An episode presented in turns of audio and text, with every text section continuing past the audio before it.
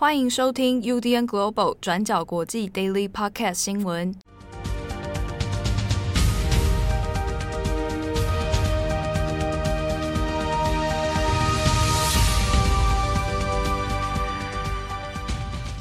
Hello，大家好，欢迎收听 UDN Global 转角国际 Daily Podcast 新闻。我是编辑七号，我是编辑惠仪。今天是二零二一年九月十六号，星期，而且。星期四，四对啊，好好好，星期四，OK，好。那在今天的 Daily Podcast 开始之前，我有一件很重要的事情要跟大家来宣布。好，什么样的事情呢？我要更正我昨天的英文发音。嘿，昨天我们有讲到这个 Bob Woodward 他出了一个新书，对不对？那讲到呃，这个美军总长啊，美军总长对于这个川普的事情的一些通话。好，那这本新书的书名，那我昨天的发音里面呢，嗯、呃，惨遭这听友的更正，惨遭，对对对，那的确是发音并不正确。那本书叫叫做 Peril，P E R I L。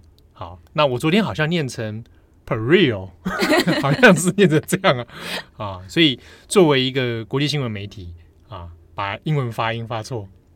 说真的，这个对我来说还不是第一次，我已经被听友指正过好几次英文发音的部分。那我每次帮自己找了借口呢，就是我日文的关系，所以被日文带坏了。因为日文太好，好像日文也好不到哪里去，但是可能发音受影响吧。嗯，我不确定哈。那这当然以上都是借口。那这本新书哈，我们再来听一次更正确的发音。我们今天为大家播放一下哦。Peril，再一次。Peril，Peril，啊，它的这个意思就是危险，但是呢，还有比 danger 更危险啊。那希望大家能够见谅我偶尔会出现的发音的问题啊。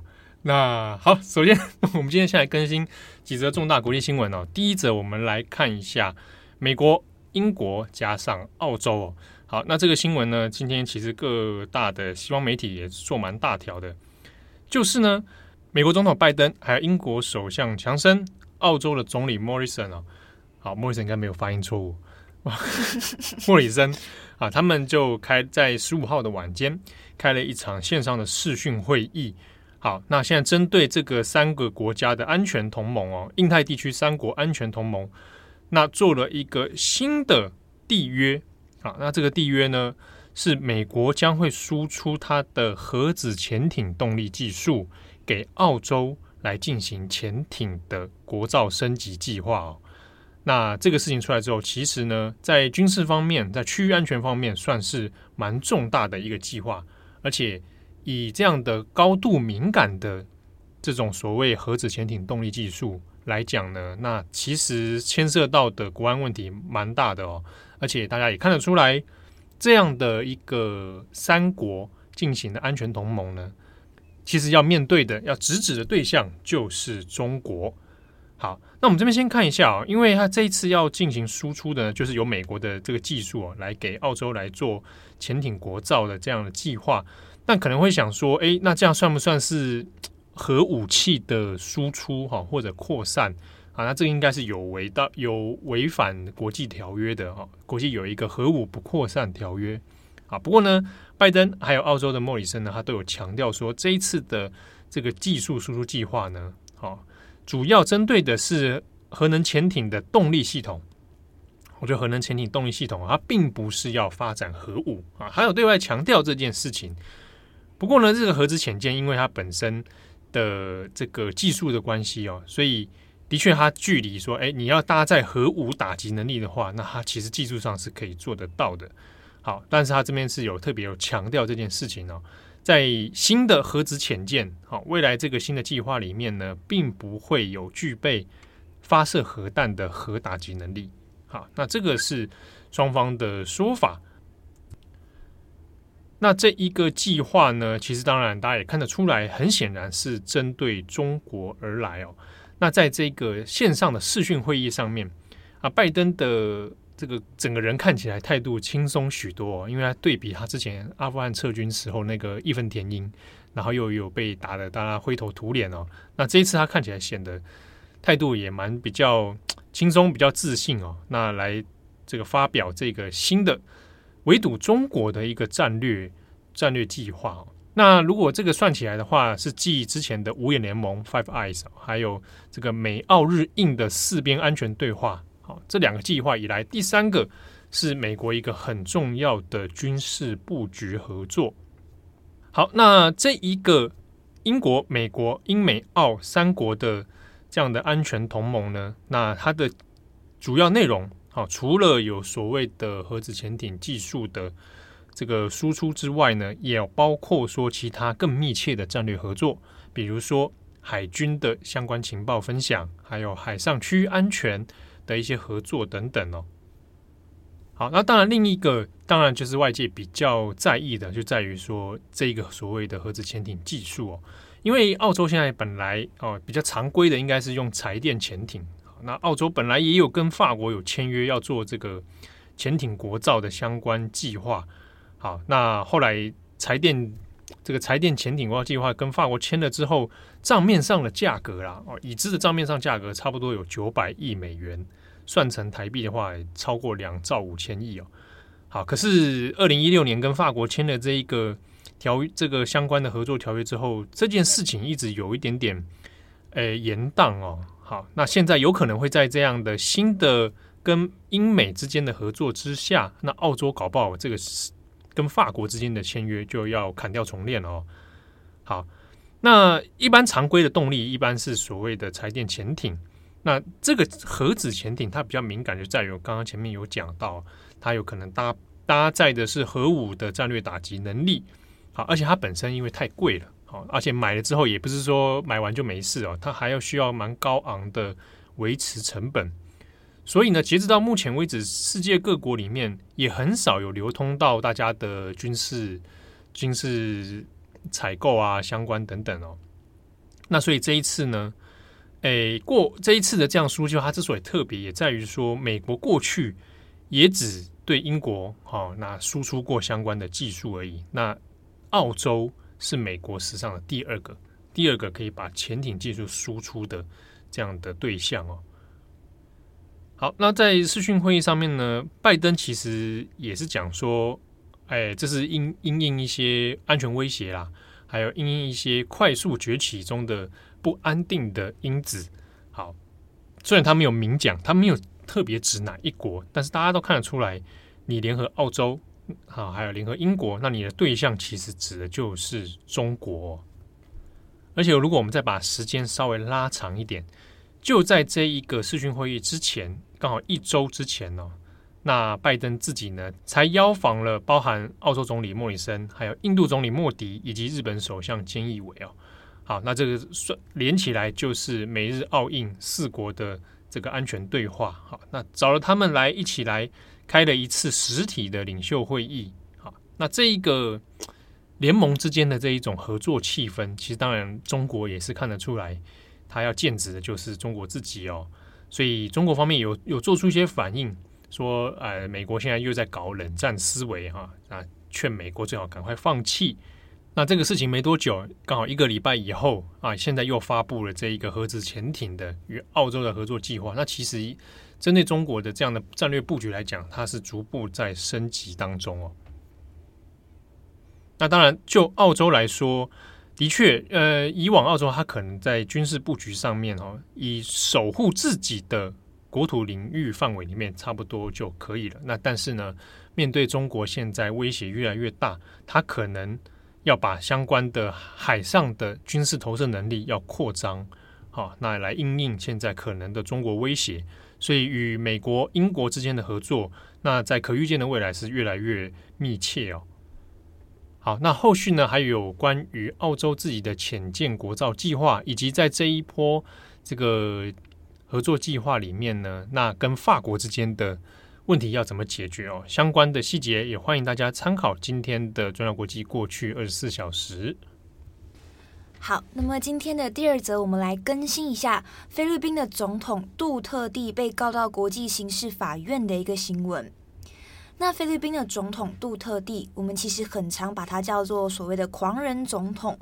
那他在二零一六年上任之后，大家对他可能比较有印象的，就是他发动的毒品战争。那后来呢，就是因为这个毒品战争非常有争议，那杜特地就被告到国际刑事法院 ICC 上面。那我们来简单整理一下这整件事情的背景。那基本上呢，在菲律宾毒品的问题是非常严重的，所以扫毒呢一直是杜特地当初在竞选总统的时候非常重要的一个承诺。但是问题就在于说，杜特地上任，然后开始发起所谓的扫毒行动，那后来我们也叫它做毒品战争。那在这场行动里面，杜特地是赋予警察过度的执法权力。包括他曾经就公开表示，对警察说：“如果今天警察生命受到威胁，那毒品嫌犯可以一律杀无赦。而且只要警察认为你眼前的这个人可能是毒贩，就算是不确定，或者是你根本没有任何证据，那警察一样也是可以杀无赦。”那后来也开始出现警察滥杀无辜的状况了，很多被杀死的人。有可能其实根本不是毒贩，而是普通的老百姓。那这些人在被杀害之前有被虐待的迹象，那包括女性毒贩遭到性侵，也有儿童被误杀的状况。那么目前呢，根据官方的数据是显示，杜特地在执行所谓的毒品战争期间，大约有六千名的嫌犯是被杀害的。但是当地的一些人权组织就表示说，很有可能实际的数字是更高的。那这样子的一个事件，这样子的一个毒品战争，后来也就被告到国际刑事法院上面，然后要求法院来调查杜特地政府的扫毒行动。但其实我们都知道，要审理这样子的一个案件，其实都是非常耗时的。国际刑事法院呢，是在二零一八年的时候开始初步审查杜特地的毒品战争。那经过两年的审查时间当中，可能也受到疫情的影响，是一直拖到今年的九月十五号，其实也就是昨天星期三的时候，国际刑事法院的法官才决定正式授权批准调查菲律宾的毒品战争。来调查杜特地上台后的二零一六年七月到二零一九年三月期间，菲律宾国内的扫毒行动，这个毒品战争到底有没有犯下涉及谋杀的反人类罪行？那么，另外，国际刑事法院这一次其实也不只有调查杜特地的毒品战争，还包括他在二零一六年前担任达沃市市长期间，在达沃市执行的杀人事件。那达沃呢，其实是菲律宾的第三大城市，它是位于菲律宾南部的明达纳尔岛。那杜特地在担任达沃市市长期间呢，其实也有成立一个叫做达沃行刑队。那这个行刑队呢，就以各种酷刑杀害他人。杜特地呢，在达沃市执行类似的酷刑或者是杀人事件，也被认为是他在上任担任总统之后，一直被沿用在后续所谓的毒品战争里面。好，所以这个狂人总统是怎么回应国际刑事法院的呢？那一开始在二零一八年的时候，你在知道被告上法院之后，杜特地是表示说他愿意出庭辩护的。可是当国际刑事法院在二零一九年开始初步调查的时候，菲律宾就宣布说：“诶，我们要退出法院了。”杜特蒂就说：“我们已经退出法院，不是你们国际刑事法院的成员，所以你已经对菲律宾没有任何管辖权了。”那直到现在，他对国际刑事法院的最新回应也是：“我们菲律宾绝对不会配合任何调查。那如果你们的调查人员要进来菲律宾做调查，也不会被允许的。”好，那问题来了，现在菲律宾不是国际刑事法院的成员嘛？那法院还有效力吗？根据国际刑事法院的规约，也就是我们俗称的罗马规约，虽然菲律宾已经退出国际刑事法院了，但是不会影响现有的调查跟诉讼，所以调查状况还是会持续的。那从现在开始调查到后续的审判结果出来，预计还要在一段蛮长的时间。那过程中，杜特蒂其实也一再表明说，绝对不会配合调查。那后续会怎么演变？接下来的调查又会怎么进行？就要看国际法院跟杜特地政府之间的一场攻防战了。好的，那最后一则，我们再回过头来看一下美国的新闻哦。那大家可能还有印象哦，在二零一八年的时候，美国的体操代表队的队医赖瑞·纳萨尔，那他因为常年长达三十年性侵许多这个运动员，哈，还有很多未成年的选手。那后来在二零一八年的时候，他被判刑，那刑期是超过全部加起来是超过三百多年了。目前他已经正在服刑当中。好，那可是呢，这个今天在美国也举办了一次参议院哦，办了一个听证会。那美国的体操天后啊，先前有出战奥运的这个拜尔斯啊，西蒙拜尔斯，他有出面作证。那有在针对纳萨尔的事情呢，有做第一手的证词哦。那大家可能会想，诶，这个事情不是已经结案了？那中间他也服刑了，也判刑了。好，但中间他其实有些事情还有再做一次新的揭露哦。那也包括说，对于 FBI 在调查的过程当中，其实有非常多的问题。好，那拜尔斯呢，他在听证会上面有作证说，呃，当然他因为也是受害者之一，好，但他更责怪哈，更要去。讨论的问题在于说，在整个体操界的系统啊，这整个制度系统里面，还有 FBI 在司法相关调查系统里面，其实呢，也是整个案情的一个呃制度上的问题哦，包含说你知情不报啊，包含说你在调查的过程当中有多次的可能隐瞒，多次的拖延啊，那而导致许多受害者他无处去。呃，伸张他的问题，那甚至可能网上呈报了，但是却没有任何的结果啊，不了了之等等。好，所以拜尔斯在当庭呢有做这样的相关讨论。好，那美国司法部呢也有做了一个报告，那这报告蛮长的，一百一十九页之多，当中就有特别提到 FBI 在调查的过程里面，甚至有隐瞒案情的。好，就是说，哎，有。运动员的相关案情，他去做了调查，然后也做了呈报，但是呢，却被他按被一些特定的 FBI 特工呢，那就按住哈，那就没有往上继续做调查。那也正是因为这样的关系，所以让纳萨尔的这个犯行哦，其实时间长长达很长一段时间。那有很多人就因为这样的关系而导致身心受创。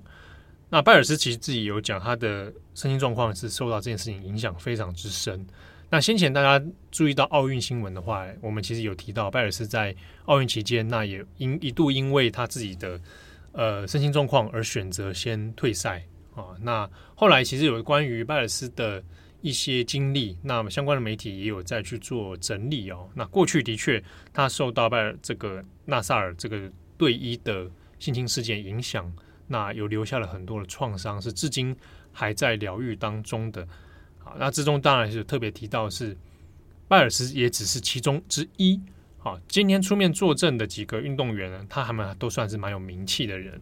可是呢，在很多受害者里面，数以百计的人，他可能是完全没有任何资源哈，然后去去伸张的。但他的案情甚至还要被吃吃。案情甚至还要被掩盖哦，所以他影响的层面是非常之大，所以他要求拜尔斯有讲说，体操界应该要做一个彻底的改革，那这个能够配合的相关司法问题，也应该要有一个清楚透明而且公正的这样的救济跟调查哦，才有可能未来阻止这样的悲剧再度发生。好，我们这边补充一下，FBI 的局长其实也有回应，就是西蒙拜尔斯的一些说法。那他在回应的过程当中，他除了有真诚的道歉之外，更多的呢是把这整件事情归咎于几个人的错误啦，就是说，哎，都是因为那几个特工，当事的特工，对对对，个案个案，然后不包括整个 FBI 是这个样子的。